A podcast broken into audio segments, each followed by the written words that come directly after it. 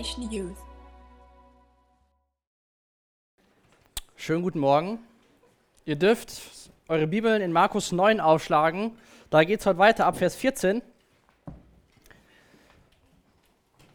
Aber ich würde gerne noch mal kurz zu Anfang so ein bisschen ähm, was zum Hintergrund sagen, wo die sich gerade befinden und was so, so diese Zeitreise von Jesus, wo wir uns da so befinden. Und zwar hat der Michael letzte Woche darüber gepredigt, dass Jesus seine drei Jünger oder drei Jünger mitgenommen hat auf den Berg und davor waren die aber in Caesarea in Philippi und haben sich jetzt auf den Weg gemacht in Richtung Süden, Richtung See Genezareth. Und das ist so quasi, wenn man so ein, wie sagt man den, so einen Höhepunkt hat oder so eine Zeitleiste, das ist jetzt so von Jesus Zeit auf der Erde so, geht es dem Ende hinzu. Sie sind auf der Reise nach Jerusalem. Und da hat Jesus, hat der Michael letzte Woche darüber gepredigt, wie Jesus mit den Jüngern auf den Berg gegangen ist und wie Mose und Elia erschienen sind. Und ähm, da haben wir gelernt, ähm, dass Mose fürs Gesetz steht und Elia für die Propheten, die das ganze Alte Testament auf Jesus hin, auf Jesus gezeigt haben. Und Jesus ist in seiner Herrlichkeit erschienen. Oder dieses, dieses weiße Licht, was er Michael erklärt hat, was diese Herrlichkeit Gottes widerspiegelt. Und das hat auch der Petrus in seinem Brief gesagt. In 2. Petrus steht, nein, wir haben seine Herrlichkeit mit eigenen Augen gesehen. Dieser Petrus war ja einer von den dreien, die mit Jesus, mit, neben Johannes und Jakobus auf dem Berg waren. Und auch in Kolosser 2, Vers 9 lesen wir, denn da steht, denn in Christus lebt die Fülle Gottes in menschlicher Gestalt. Das war da, wo es letzte Woche aufgehört hat. Die Jünger befinden sich mit Jesus auf dem Weg nach unten. Und da steigen wir heute in unsere Geschichte ein, ab Vers 14, wo Jesus mit den dreien wieder auf die anderen Jünger trifft. Und bevor wir in den Text einsteigen, möchte ich gerne nochmal beten, dass wir heute Morgen einfach lernen nicht, was ich zu sagen habe, sondern das, was Gott durch sein Wort zu uns reden will. Jesus, ich danke dir für heute Morgen. Danke dir, dass wir weiterschauen können, wie deine Geschichte weitergeht durchs Markus-Evangelium. Danke dir für die Begebenheit heute Morgen, wo du einfach wieder einen Jungen gesund machst, Jesus, wo, wo, wo deine Worte einfach Macht haben, Jesus. Und möchte ich bitten, dass du uns heute Morgen lernst, was du uns sagen willst, Jesus. Lass uns einfach Raum geben für deinen Geist heute Morgen und gebrauche du mich einfach als dein, deine Sprache und lass uns einfach hier keinen kein Hindernis sein für das, was du heute Morgen hier tun willst, Jesus. Danke, dass wir das Vorrecht haben, in dein Wort zu lesen und daraus zu lernen. Amen. Wenn ihr jetzt alle das schon aufgeschlagen habt, möchte ich gerne mal die ersten drei Verse lesen aus Markus 9, die Verse 14 bis 16. Das ist nämlich genau da, wo es weitergeht von letzter Woche. Da steht, am Fuße des Berges fanden sie eine große Menge vor, die sich um die übrigen Jünger versammelt hatte während einige Schriftgelehrte ein Streitgespräch mit ihnen führten. Die Menschen waren in großer Aufregung, als Jesus auf sie zukam.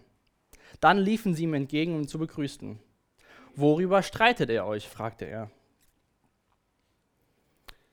Jesus, Johannes, Petrus und Jakobus kommen wieder und sehen, dass um die Jünger eine große Menschenmenge sich versammelt hatte. Das waren auch Schriftgelehrte da und wir haben schon oft gehört, dass die Schriftgelehrten nicht so gut auf Jesus und seine Jünger zu sprechen waren. Jetzt berichtet uns Markus hier nicht, worüber sie sich gestritten haben. Und es ist sehr interessant, dass es ausgerechnet im Markus-Evangelium über diese Begebenheit heute der längste Abschnitt ist. In allen anderen Evangelien ist der Abschnitt in vier, fünf, sechs Verse gefasst und heute haben wir 15 Verse, die das beschreiben, was sehr untypisch ist für den Markus, weil er eher so der ist, der so schnell durch die Sachen durchgeht und viel erzählt, was Jesus getan hat. Aber auch er gibt keinen Hinweis darauf, was der Streitpunkt war. Wobei wir später sehen können, was eventuell der Grund für den Streit war. Vielleicht war es aber auch einfach nur, habe ich mir gedacht, dass die Schriftgelehrten die Situation ausnutzen wollten, dass Jesus nicht da war. Die haben Jesus ja immer gut beobachtet, das haben wir auch schon ein paar Mal gehört, dass sie immer gesehen haben, was Jesus und seine Jünger gemacht haben. Und vielleicht haben sie gesehen, dass Jesus mit dreien sich entfernt hat und haben das als Gelegenheit genutzt, so die Jünger auf die Probe zu stellen, was die alles wissen und sie so gegen die Wand zu fahren. Aber wie gesagt, das ist nur Vermutung von mir. In, aus keinem der Texte aus dem Evangelium finden wir heraus, was jetzt wirklich der Streit war. Aber Jesus sieht die Menschenmenge und sieht, dass die Leute streiten und fragt, warum streitet ihr euch? Und er stellt die Frage den Pharisäern und den Jüngern. Aber die Antwort kommt von keinem der beiden Gruppen. Denn in Vers 17 lesen wir, ein Mann aus der Menge ergriff das Wort und sagte, Lehrer, ich habe meinen Sohn her hergebracht, damit du ihn heilst. Er kann nicht sprechen, weil er von einem bösen Geist besessen ist, der ihn nicht reden lässt. Immer wenn dieser böse Geist ihn packt, wirft er ihn gewaltsam zu Boden. Er hat Schaum vor dem Mund, knirscht mit den Zähnen und wird ganz starr. Ich habe deine Jünger gebeten, den Dämon auszutreiben, aber sie konnten es nicht. Vielleicht war das der Streitpunkt zwischen den Jüngern und den Pharisäern. Die Pharisäer haben gesehen, der Mann kommt mit seinem Sohn und sagt zu den Jüngern, hier, heilt bitte meinen Sohn. Aber wir haben gelesen, dass sie es nicht geschafft haben. Und vielleicht war das so eine Angriffsfläche, die die, die, die Schriftgelehrten genutzt hatten, um die Jünger anzugreifen. Weil sie was nicht geschafft hatten. Die Situation ist folgende: Wenn Jesus, wieder, Jesus kommt hier wieder und findet diese diskutierenden Schriftgelehrten, so einen zerstreuten Vater, der eigentlich Hilfe wollte, aber keine bekommen hat, einen kleinen Jungen, der von einem bösen Geist besessen ist und ich glaube niedergeschlagene Jünger. Die haben viele Dinge mit Jesus erlebt. Die haben selbst Dämonen ausgetrieben. Das haben wir in Markus 6 gelernt. Und hier haben sie es einfach nicht auf die Reihe gebracht. Letzte Woche in Vers 5 hat der Petrus Folgendes gesagt. Rabbi, wie wundervoll ist es hier, rief Petrus aus. Wir wollen drei Hütten bauen, eine für dich, eine für Mose und eine für Elia. Vielleicht hat der Petrus daran gedacht, dass wieder Situationen kommen, wo sie unter Anfechtung stehen. Petrus hat schon einiges mit Jesus durchgemacht und ist jetzt auf dem Berg. Jesus erstrahlt im hellen Licht, Mose und Elia sind da. Und ich glaube, ich kann Petrus gut verstehen, so aus der Motivation her, Herr, hier will ich bleiben, hier ist alles gut, ich habe Gemeinschaft mit dir, Mose und Elia sind da, wir haben keinen Stress, keiner greift uns irgendwie an. Lass uns doch drei Hütten bauen, wir bleiben hier für immer. Sind oben am Berg, ist doch alles super ich für mich habe auch mal so Momente, wo ich denke, ach, das ist jetzt so ein schöner Ort oder ich habe so einen coolen Lobpreis. Lass mich doch einfach hier bleiben, mein ganzes Leben lang in der Gemeinde schön, Lobpreis singen, alles ist gut, hier fühle ich mich wohl.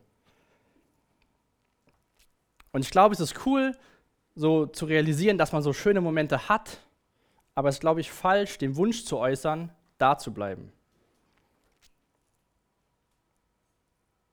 diese Momente, also so Gipfelerfahrungen will ich es mal nennen, sind gut für uns. Die geben uns neue Hoffnung, neues Feuer, so eine, ja, eine neue Hoffnung. Aber ich glaube, in den Momenten sollten wir nicht sagen, hier will ich bleiben, hier will ich mein Haus errichten, sondern sollten diese Momente nehmen und diese Hoffnung, die in uns kommt, nutzen, um zu gucken, wie können wir der Welt dienen, wenn wir wieder vom Berg heruntergehen.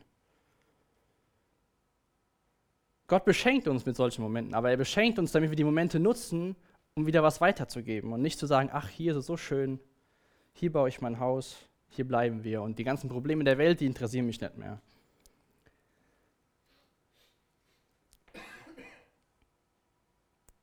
Ein anderer interessanter Aspekt finde ich in Markus 8, Vers 31, das war die Geschichte vor dem Berg hat Jesus seinen Jüngern gesagt, da sprach Jesus mit seinen Jüngern zum ersten Mal darüber, dass der Menschensohn viel Schlimmes erleiden müsse und von den führenden Männern des Volkes, den obersten Priestern und den Schriftgelehrten verworfen werde. Er werde getötet werden und drei Tage später wieder auferstehen. Vielleicht war das auch so im Hintergrund von Petrus und der sagte, nee, das soll nicht passieren, du sollst hier bleiben, lass uns ein, ein Haus bauen. Aber wir sehen einfach, dass es notwendig war, dass sie wieder von dem Berg runterkommen, weil wir die Situation vorfinden, dass die Jünger diesem Mann nicht helfen konnten. Und der Mann tritt dann aus der Menge heraus, wo Jesus fragt, warum streitet ihr euch? Und sagt, Lehrer, ich habe meinen Sohn mitgebracht, damit du ihn heilst. Er kann nicht sprechen, weil er von einem bösen Geist besessen ist, der ihn nicht reden lässt. Dieser Mann muss einiges von Jesus gehört haben. Denn er sagt, ich habe meinen Sohn gebracht, damit du ihn heilst. Also hat er irgendeine Erwartung an Jesus, wenn er kommt mit seinem Sohn, dass wenn er weiß, ich bringe meinen Sohn zu Jesus, dann wird er gesund. Denn er sagt hier nicht, ich habe meinen Sohn gebracht, vielleicht, eventuell, wenn es dir möglich ist, kannst du was tun, sondern er sagt, ich habe meinen Sohn hergebracht, damit du ihn heilst. Aus dem anderen Evangelium lernen wir, das ist der einzige Sohn von dem Mann.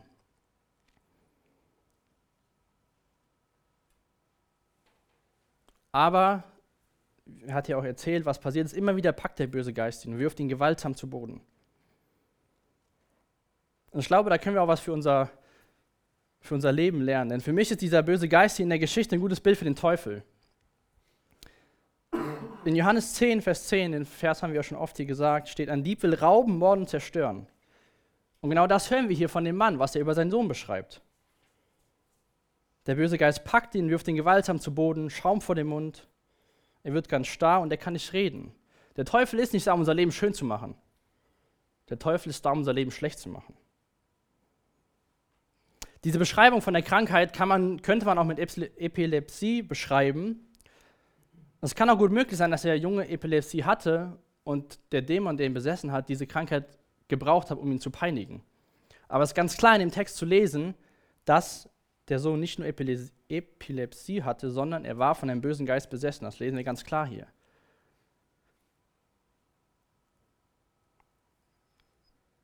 Zu der damaligen Zeit, die jüdischen Geistesbeschwörer hätten diese Situation für unmöglich gehalten, dass der Sohn irgendwann wieder geheilt wird. Denn sie haben gesagt, bevor man einen Dämon austreiben kann, muss derjenige, der besessen ist, den Namen von dem Dämon nennen.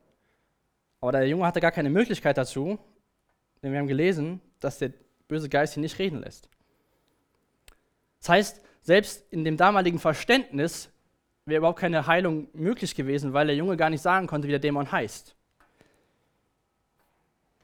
Es war ein Hindernis für den Jungen, was zu sagen, um eventuell gesund zu werden.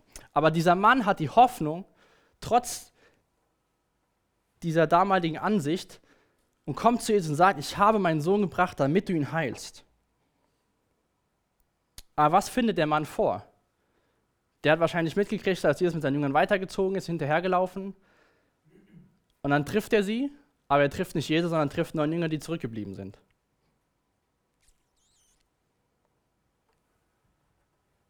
Ich habe den Jünger gebeten, den Dämon auszutreiben, aber sie konnten es nicht. Warum waren die Jünger unfähig?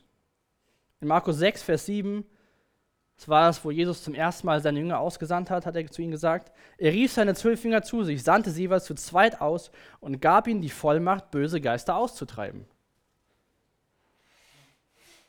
Jesus hat den Jüngern die Vollmacht gegeben, böse Geister auszutreiben. Jetzt kommt hier ein Mann mit seinem Sohn und die können nichts tun. In dem Vers 13 in Kapitel 6 lesen wir auch, dass die Jünger zurückkommen und sagen, sie haben viele böse Geister und Dämonen ausgetrieben. Aber in unserer heutigen Geschichte waren sie irgendwie machtlos. Ich mag das ja immer sehr praktische Dinge aus dem Text herauszuziehen. Ob die jetzt jeder so gut findet, weiß ich aber ich habe mir gefragt, was ist so ein böser Geist in meinem Leben? Was gibt es in meinem Leben, was mich hindert, irgendwas zu tun? Ich meine jetzt nicht, dass ich von einem Dämon besessen bin, der mich entreden lässt, sondern viel kleiner runtergebrochen. Welche Dinge gibt es in deinem, in meinem Leben, die uns daran hindern, was Gutes zu tun? Selbstsucht kann ein Hindernis sein, anderen was Gutes zu tun. Geiz kann ein Hindernis zu sein, ein freudiger Geber zu sein. Was sind so unsere oder deine, meine persönlichen Dinge, die uns irgendwas hindern, was Gutes zu tun?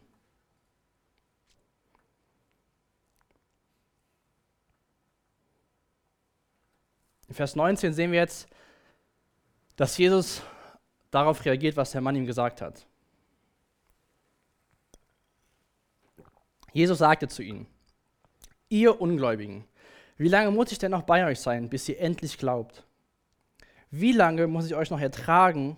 Bringt den Jungen zu mir. Ich glaube, allein von den Worten kann man erkennen, wie enttäuscht Jesus anscheinend war. Er hat seinen Jüngern Vollmacht gegeben, diese Geister auszutreiben. Und jetzt kommt er wieder und findet eine Situation vor, wo sie das einfach nicht geschafft haben. Ihr Ungläubigen, wie lange muss ich denn noch bei euch sein, bis ihr endlich glaubt? Ich habe eben gesagt, sie waren auf dem Weg von, von Philippi Richtung Süden und es war die Reise, die in Jerusalem endet. Jesus wusste das.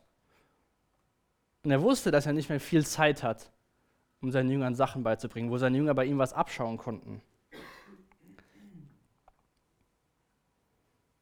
Er wusste, die müssen es irgendwann verstehen. Wie lange muss ich noch bei euch sein, bis ihr endlich glaubt? Aber ich glaube auch, dass dieser Ausdruck, die Ungläubigen, nicht nur an die Jünger gerichtet war, sondern auch an die, die, die da, dabei standen. Sie hatten auch so viele Wunder erlebt und so viele Dinge erlebt, die Jesus getan hatte. Und ich habe mich dann gefragt, ist Jesus mit mir vielleicht manchmal enttäuscht, mit Dingen, die er, die er mir schenkt, Irgendwelche geistlichen Ressourcen, auch Glaube oder Vertrauen. Nutze ich die Sachen so, wie Jesus mir sie gegeben hat? Oder wie gehe ich mit diesen Dingen um, die er mir schenkt? Bin ich ein guter Verwalter davon? Pflege ich die Sachen? Habe ich Gemeinschaft mit ihm, damit ich das weiterentwickle? Jesus ist enttäuscht von seinen Jüngern, aber das hält ihn nicht davon ab, sein Herz zu offenbaren, was er für uns Menschen hat, dass er einfach sich um uns kümmern will, uns helfen will. Er sagt, bringt den Jungen zu mir. In Vers 20 geht es weiter. Sie brachten ihm das Kind. Als der böse Geist Jesus sah, schüttelte er den Jungen in heftigen Kämpfen. Er fiel zu, er fiel zu Boden und krümmte sich und wälzte sich mit Schaum vor dem Mund. Das ist genau das, was der Vater erklärt hat, was immer wieder passiert. Und Jesus sieht das und fragt dann den Vater, wie lange geht das schon so? Und der Vater sagt, seitdem er ganz klein ist. Seit er Kind hat, hat dieser Junge diese Anfälle schon. Jetzt weiß, weiß man nicht genau, wie alt der Junge ist, aber muss noch ein kleinerer Junge gewesen sein. Aber die Krankheit hat er schon etwas länger. Und dann sagt der Vater in Vers 22 weiter, was, denn, was der böse Geist noch macht. Der böse Geist wirft ihn ins Feuer oder ins Wasser, um ihn umzubringen. Hab Erbarm mit uns. Hilf uns. Tu etwas, wenn du kannst. Zuerst beobachten wir hier, dass als die Leute das Kind bringen, der böse Geist anscheinend irgendwie Panik bekommt. Wir lernen aus der Bibel, dass die Dämonen auch Jesus kennen. Und wahrscheinlich hat er gesehen, wer vor ihm steht. Er hat gesehen, dass Jesus da steht und hat gesehen, dass seine Zeit bald zu Ende ist. Also gibt er dem Jungen nochmal so einen Anfall. Er wusste, dass er irgendwann das nicht mehr schafft, weil die Gegenwart Jesus kann er nicht aushalten. Aber was ich interessant finde, hier ist der Vers 22, das Ende. Der Vater sagt, hab Erbarmen mit uns, hilf uns, tu etwas, wenn du kannst. Eben, als Jesus fragt, warum streitet ihr euch, hat der Vater gesagt, Lehrer, ich habe meinen Sohn herbeigebracht, damit du ihn heilst. Der Vater von dem Jungen ist gekommen mit einer Hoffnung, mit einer Erwartung, dass Jesus was tut.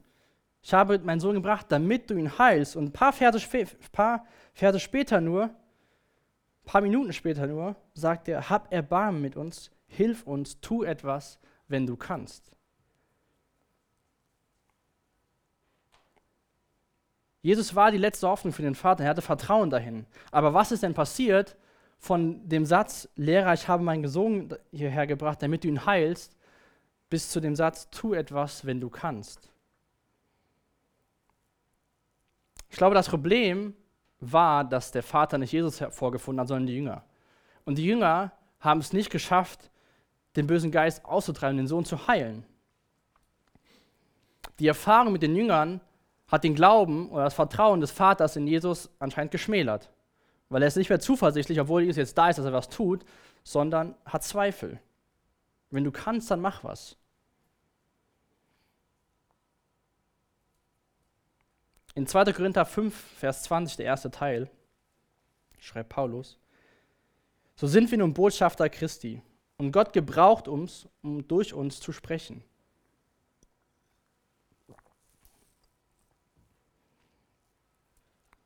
Jeder von uns kennt Botschafter. Botschafter sind in anderen Ländern, um das Land zu repräsentieren. Im Duden steht ranghöchster diplomatischer Vertreter eines Staates im Ausland. Hier schreibt Paulus, dass wir als Christen Botschafter Christi sind. Wir repräsentieren als ranghöchster Vertreter Jesus in dieser Welt. Ob du das jetzt willst oder nicht, wenn du Christ bist, bist du ein Botschafter. Du vertrittst Jesus hier in der Welt. Viele Menschen werden wahrscheinlich nie eine Bibel lesen, aber sie werden gucken, was du tust, wie du dich verhältst. Sie werden Schlüsse aus deinem Verhalten ziehen. Und ich glaube auch, wie der Vater, Schlüsse von deinem Verhalten auf Jesus.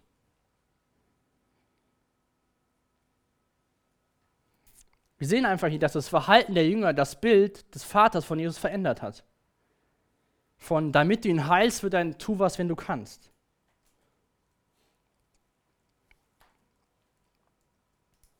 In Vers 23 antwortete Jesus an den Vater und sagt, was soll das heißen, wenn ich kann? fragte Jesus. Alles ist möglich für den, der glaubt. Jesus fordert den Mann hier heraus, wieder neu zu glauben, neu zu vertrauen, nicht zu zweifeln. Es geht nicht hier darum, ob Jesus in der Lage ist zu heilen oder nicht, ob er die Macht dazu hat, die hat er auf jeden Fall. Aber Jesus geht es vielmehr darum, dass der Vater wieder dieses Vertrauen, diese Hoffnung bekommt, mit der er gekommen ist. Der Vater ist gekommen mit dem Vertrauen, dass Jesus seinen Sohn heilen kann.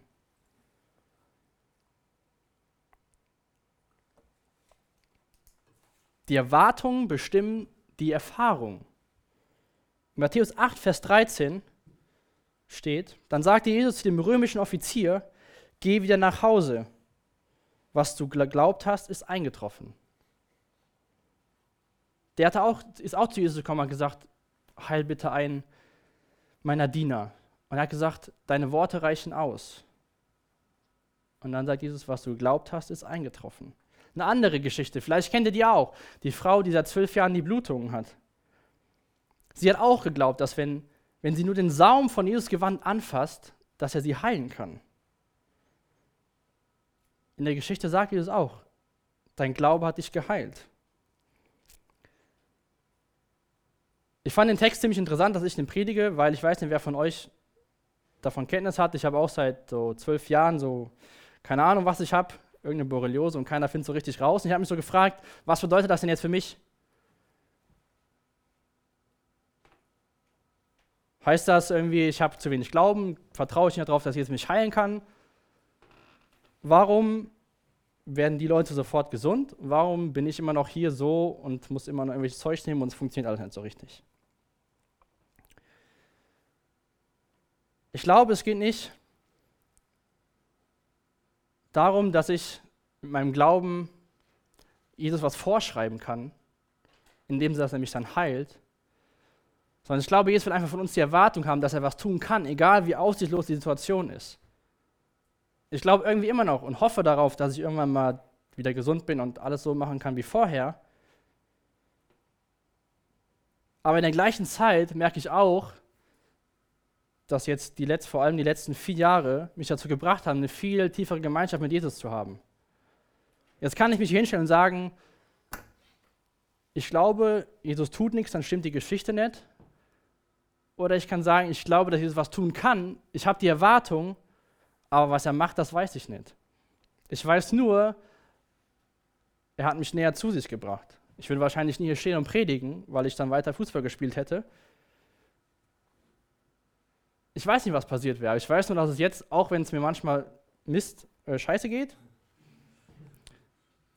hat es irgendwas Gutes gehabt. Aber ich weiß nicht, was es im Endeffekt da für, eine, für, eine, für, ein, für ein Ende haben wird. Aber wir sollen einfach, der, der Jesus will, dass der Vater wieder die Erwartung hat, dass er was tun kann. Wenn wir nicht die Erwartung haben, dass Gott was tun kann, wie soll er denn was dann tun? Markus 6, Vers 5, das ist die Geschichte, wo Jesus nach Nazareth zurückgeht. Da sagt Jesus, weil sie nicht an ihn glaubten, konnte er keine Wunder bei ihnen tun. Und das Krasse ist, und legte nur einigen Kranken die Hände auf und heilte sie. Weil sie nicht an ihn glaubten, konnte er keine Wunder tun. Jesus will, dass der Vater, dass du erwartest, dass Gott was tun kann. Was er letztendlich macht, ist in seiner Hand aber lass doch unseren Teil dazu beitragen, dass wir erwarten, dass was geschehen kann. Ich habe die Hoffnung auch noch. Vielleicht wird sie nie eintreten, dass ich wieder gesund werde. Vielleicht passiert es irgendwann. Aber ich will einfach daran glauben, dass Gott trotzdem was tun kann. Nicht, dass irgendeine Situation zu aussichtslos ist für Gott, um irgendwie zu wirken. Obwohl die Jünger das Bild von Jesus verändert haben für den Vater, will er, dass, will Jesus, dass der Vater wieder das richtige Bild von Jesus bekommt. Und das Coole ist dann, dass Jesus nicht sagt, die Ungläubigen, was heißt das, wenn, was heißt das, ob ich kann, wenn du glaubst, dann geschieht schon alles und lässt den Vater dumm dastehen. In Vers 24 lesen wir, der Vater rief, ich glaube, aber hilf mir, dass ich nicht zweifle. Wenn Menschen keinen Glauben haben, sind sie sich auch nicht bewusst, dass sie Unglauben haben. Aber sobald sie etwas Glauben bekommen, wird ihm bewusst, wie viel Unglauben sie haben. Das hat Spurgeon gesagt. In dem Moment ist dem Vater sein Unglaube bewusst geworden. Er hat gemerkt, dass er Teil des Problems ist, dass Jesus gesagt hat, die Ungläubigen. Und hat gesagt, ich glaube, aber hilf mir, dass ich nicht zweifle. Epheser 2, Vers 8. Weil Gott so gnädig ist, hat er euch durch den Glauben gerettet. Und das ist nicht euer eigenes Verdienst. Es ist ein Geschenk Gottes.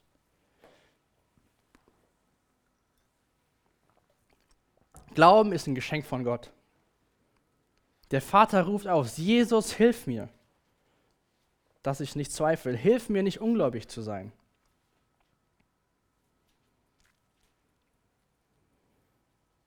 Wie können wir denn so unseren Glauben weiterentwickeln?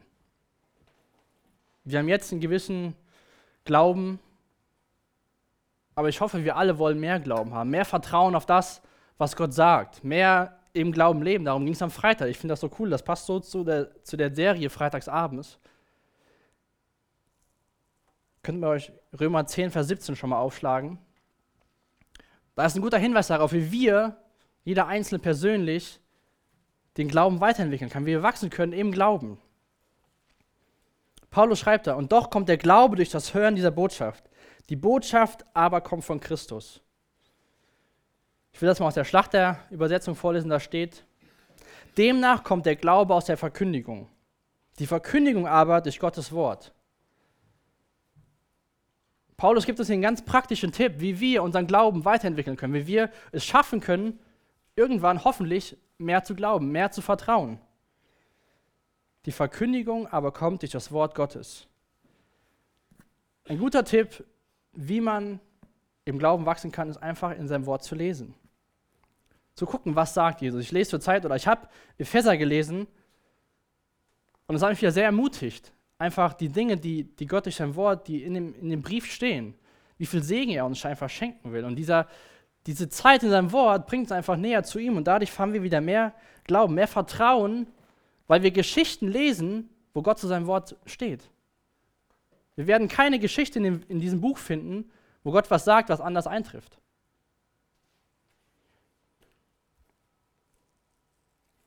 Aber lasst uns auch einfach ehrlich sein wie der Vater und zu sagen, hilf mir, dass ich nicht zweifle. Ich glaube, ich muss mir das auch viel öfter sagen. Es ist so leicht gesagt, ja, ich glaube, dass du was tun kannst. Aber glauben wir das? Haben wir die Erwartung? Oder sagen wir das, weil wir es gelernt haben, weil es in seinem Wort steht? Deswegen lasst uns doch einfach ehrlich vor ihn kommen und zu sagen, aber hilf mir, dass ich nicht zweifle.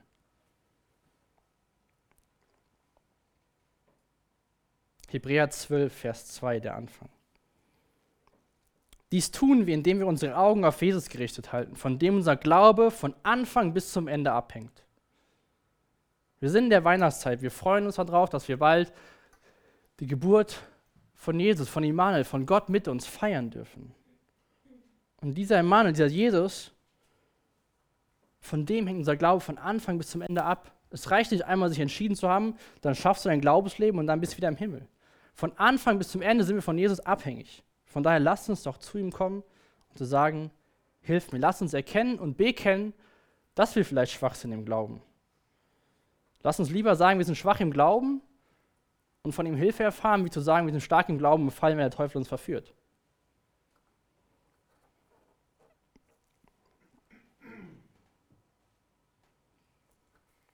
In Vers 25 geht es weiter. Als Jesus sah, dass die Zuschauer, Zuschauer die Menge der Zuschauer ständig größer wurde, bedrohte er den bösen Geist. Du tauber und stummer Geist, ich befehle dir, fahr aus dem Kind aus und kehre nie wieder zurück. Da schrie der Geist auf, packte den Jungen noch einmal, warf ihn hin und her und verließ ihn. Der Junge lag reglos da, sodass die Menge dachte, er sei tot. Doch Jesus nahm die Hand des Jungen und half ihm aufzustehen, und er stand auf. Jesus erfüllt diesen Hilfeschrei von dem Vater. Jesus heilt den Jungen. Jesus hilft deinem Unglauben. Er lässt sich nicht da stehen und sagt, komm, sieh zu und lest doch mein Wort und äh, da musst du doch glauben. Sondern wenn wir sagen, Herr, hilf mir beim Unglauben, hilft er uns. Und hier ist auch wieder so dieser böse Geist, so ein, so ein cooles Bild für mich, oder kein cooles Bild, aber ein Bild für den Teufel. Denn Jesus sagt zu dem Geist, du tauber und stummer Geist, ich befehle dir, fahre aus dem Kind aus und kehre nie wieder zurück. Und dann, da schrie der Geist auf, packte den Jungen noch einmal. Noch ein letztes Mal wollte er den Jungen peinigen. Am Kreuz hat Jesus den Teufel besiegt.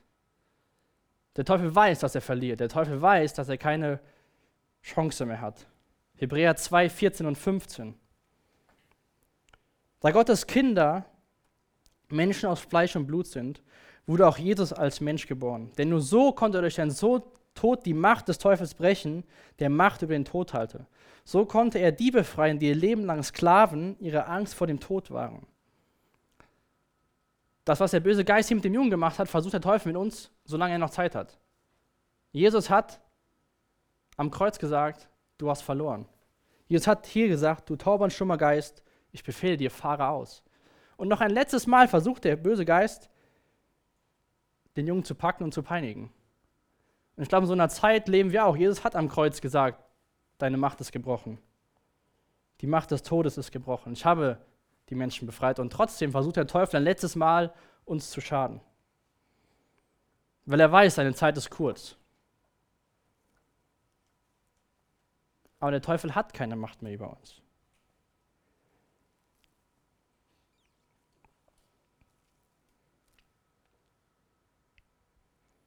Und dann finde ich das Bild einfach cool am Ende hier. Der Junge lag reglos da, sodass die Menge dachte, er sei tot. Doch Jesus nahm die Hand des Jungen und half ihm wieder aufzustehen und er stand auf. Vielleicht bist du niedergeschlagen nach so einem Angriff. Vielleicht hat der Teufel es geschafft, dich irgendwie auf den Boden zu kriegen. Vielleicht sieht es so aus, als ob du nicht mehr weiter kannst, ob es dein Ende ist. Aber dann steht Jesus auch da und reicht dir die Hand, hilft dir aufzustehen und weiterzumachen.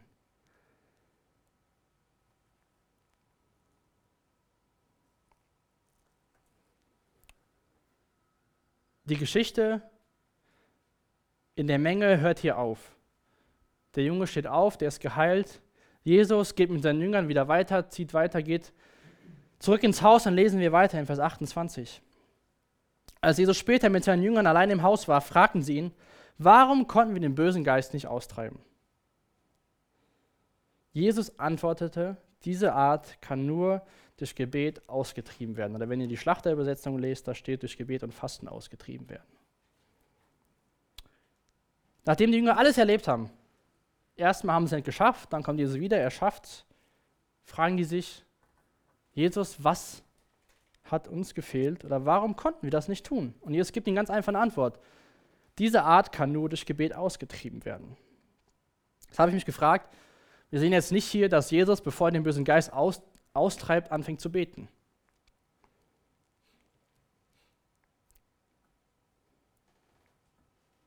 Aber ich glaube, dass Jesus den Jüngern einfach deutlich machen will, dass es wichtig ist, diese Beziehung zu Gott zu pflegen. Die Vollmacht, die Jesus den Jüngern gegeben hat, war nur effektiv, wenn sie im Glauben ausgeübt worden ist. Aber Glaube muss gepflegt werden durch geistliche Disziplin und Hingabe. Vielleicht haben die Jünger dann gedacht, ah ja, wir haben das ja schon mal geschafft. Wir sind die Cracks, wir haben es raus. Egal was kommt, wir schaffen es jetzt. Pustekuchen. Sie haben total versagt. Das Zitat war von Warren Wiersbe. Der hat gesagt, aber Glaube muss gepflegt werden durch geistliche Disziplin und Hingabe. Und ich glaube, das will Jesus den Jüngern hier deutlich machen. Diese Art kann nur durch Gebet ausgetrieben werden. Gebet ist einfach eine innige Beziehung mit Gott zu haben, mit ihm zu reden. Fasten, was in einem anderen Sitz steht, ist, auf Dinge zu verzichten, um eine tiefere Gemeinschaft mit Gott zu haben. Nur weil Jesus ihnen einmal gesagt hat, ihr könnt Dämonen austreiben, hat es vielleicht die Jünger in dem Moment haben sie es geschafft, weil sie so eine, so eine Gemeinschaft hatten. Ist eine Zeit vergangen und sie dachten, ach ja, der hat uns ja die Vollmacht gegeben, wir sind die Cracks, wir sind seine Jünger, wir schaffen das jetzt. Wir brauchen diese enge Gemeinschaft mit Gott. Wir brauchen das Gebet, wir brauchen sein Wort, um einfach diesen Glauben zu stärken, diese Sachen, die er uns schenkt, dass wir einfach das weiterentwickeln. Ich will mal aus Matthäus-Evangelium die Geschichte vorlesen, nur den letzten Vers, da antwortet Jesus nämlich folgendes. Da haben die Jünger auch gefragt, logischerweise, warum haben wir es nicht geschafft? Und da sagt Jesus, weil euer Glaube so gering ist, sagt Jesus. Ich versichere euch, wenn euer Glaube nur so groß wie ein Senfkorn wäre, könntet ihr diesem Berg sagen, rücke dich von hier nach da und er würde sich bewegen. Nichts wäre euch unmöglich. Nichts wäre euch unmöglich.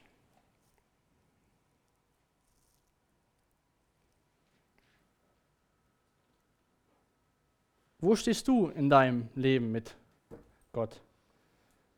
Hast du mal gesagt, ja, ich glaube, um bis jetzt damit zu kämpfen, mit, deinem, mit, mit, so, mit, so, mit Gelegenheiten in deinem Leben, wo du einfach diese Zweifel hast? Wir haben gleich noch eine Lobpreiszeit. Dann komm einfach zu Gott und sag, Herr, hilf mir, ich zweifle.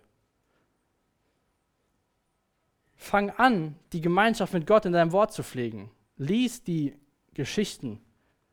Wir hören in Markus viele Geschichten, wo Jesus Wunder tut. Das sind nicht irgendwelche losen Geschichten, das sind Sachen, die wirklich passiert sind. Schaut euch Sachen an, die Gott sagt und die er auch erfüllt.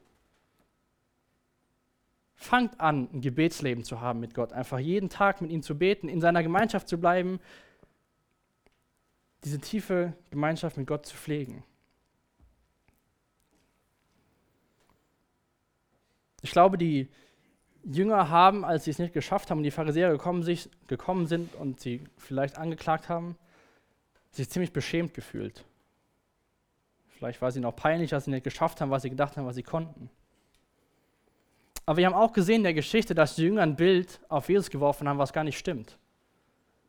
Dass der Vater aufgrund von der Erfahrung mit den Jüngern gesagt hat, wenn du kannst, anstatt tu und anstatt dieses Vertrauen zu haben. Wir sind Botschafter von Jesus, von diesem Gott, der diese Dinge tut. In Römer 4, Vers 20 steht, Abraham zweifelte nicht und vertraute auf die Zusage Gottes.